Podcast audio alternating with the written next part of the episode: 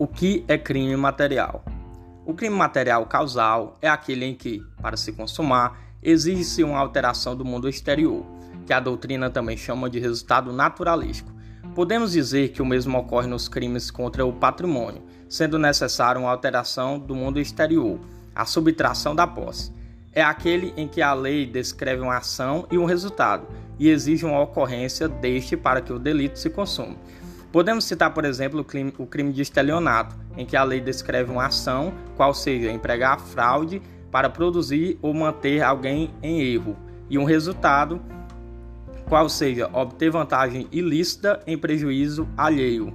Artigo 171 do Código Penal. Assim, o estelionato se consuma com a obtenção da vantagem ilícita visada pelo agente.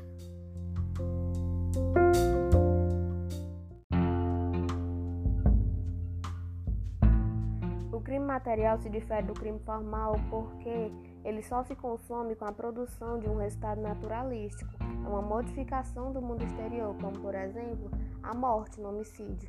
Foi um crime, um delito que teve um resultado, que foi a morte. Então, por esse motivo, ele se tipifica como um crime material.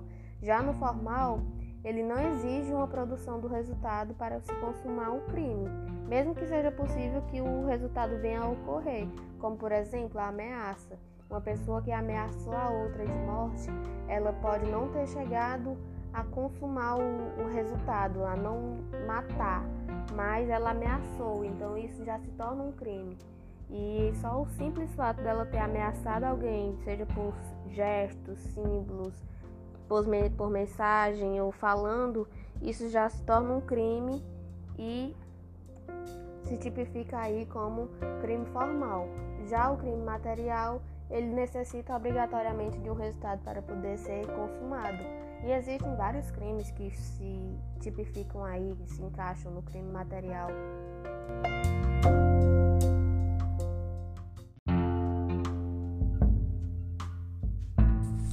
Crime de dano, tipificado no artigo 163 do Código Penal Brasileiro, é um crime material, pois ele exige um resultado naturalístico para sua consumação, tendo no seu caput a, a seguinte redação: destruir, inutilizar ou deteriorar coisa alheia. Será a detenção a pena de 1 um a 6 meses ou multa.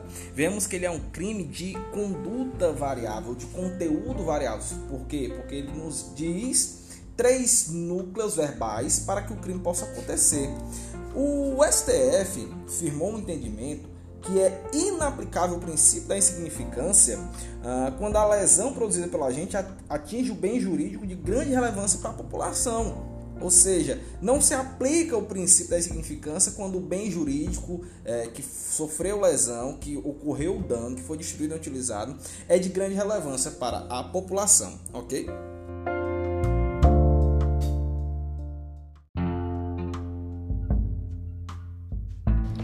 O aborto é uma modalidade de crime contra a vida, tutelado e protegido pelo Código Penal, contendo a sua previsão entre os artigos 124 a 128. Pode-se dizer que o aborto é a interrupção da gravidez com a destruição do produto da concepção. Mirabete 2008, página 62, podendo advir esta interrupção espontaneamente, quando, por exemplo, a gestante possui problemas de saúde, acidentalmente como quando sofre uma queda e provocado, que é a aquele querido por alguém e por este recebe a tutela do direito penal. Objetividade jurídica tutela-se como o crime de aborto a vida intrauterina, ou seja, aquele que permanece dentro do ventre da mãe e que insurge desde a fecundação do óvulo. No caso do aborto provocado por terceiros sem o consentimento da gestante, tutela-se também a integridade corporal da mesma.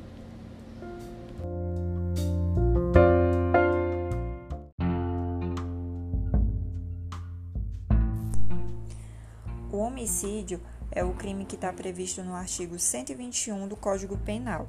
Ele é um crime comum, unissubjetivo, material de forma livre, pois ele é a eliminação da vida. O crime de homicídio ele é o mais grave previsto no Código Penal, pois para sua forma simples prevê-se a pena base abstrata de reclusão, que é de 6 a 20 anos. E essas penas podem ser elevadas se forem previstas para os, os casos de homicídio qualificado. E o homicídio ele admite tanto a forma comissiva, a ação quanto a omissiva imprópria, no caso, o comissivo por omissão. A primeira ocorre quando o agente ele efetua disparos de arma de fogo, enquanto a segunda quando, no caso, é, visando o resultado da morte. Por exemplo, a mãe deixa de amamentar o filho ou quando o agente nega o fornecimento de alimentos, medicamentos ou socorro. Então, ele é um crime material porque ele deixa vestígios, é o resultado perceptível.